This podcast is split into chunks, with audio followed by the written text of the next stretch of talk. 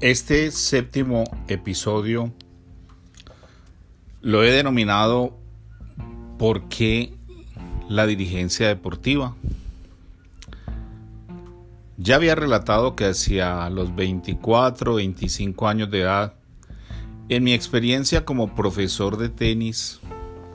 me había trazado un par de objetivos a cumplir hacia los 40 años de edad. El primero de ellos era que alrededor de los 40 años debía ser un administrador deportivo, un dirigente deportivo. Y como plan B, un docente universitario. Pero desde los 24 o 25 años puse tanta energía y tanto esfuerzo en alcanzar estos objetivos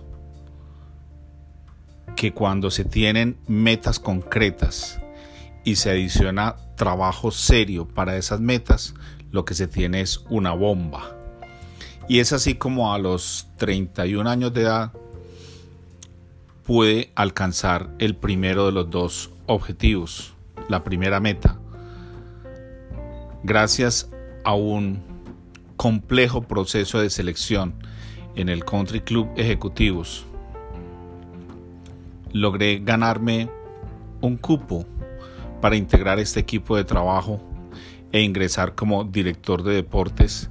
en una entidad joven, una entidad que aprendía y una entidad que a la postre me dio muy buenas bases para la dirigencia deportiva. Y un poco más adelante, tan solo a los 32 años,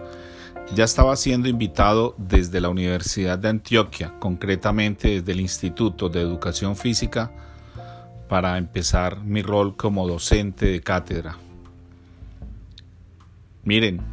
ocho años, casi nueve años antes de lo proyectado, porque repito, las metas fueron tan concretas y el trabajo alrededor tan fuerte, tan específico, que repito, la bomba explota y la probabilidad de cumplir esas metas, esos sueños alcanzables es inmediata. Pero por supuesto todo no podía parar ahí. Para ser un buen dirigente deportivo y para ser un buen docente universitario hay que mantener la formación continua. Fue así como a los 32 años de edad, perdón, 34 exactamente, eh, pude matricularme a mi especialización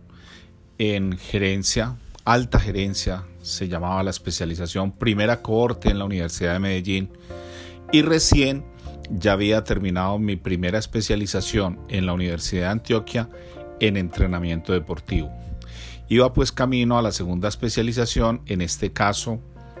en algo concreto de administración, alta gerencia, por un consejo decidido de las directivas del Country Club que me decían no te quedes enmarcado solo en el campo deportivo, abre un poco más el espectro. Entonces fue así como llegué a la Universidad de Medellín,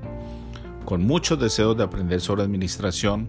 con pocas bases en aspectos importantes como los temas financieros y comerciales, pero con muy buenos amigos que constantemente estaban impulsando y apoyando. Y después de la especialización vendría la maestría,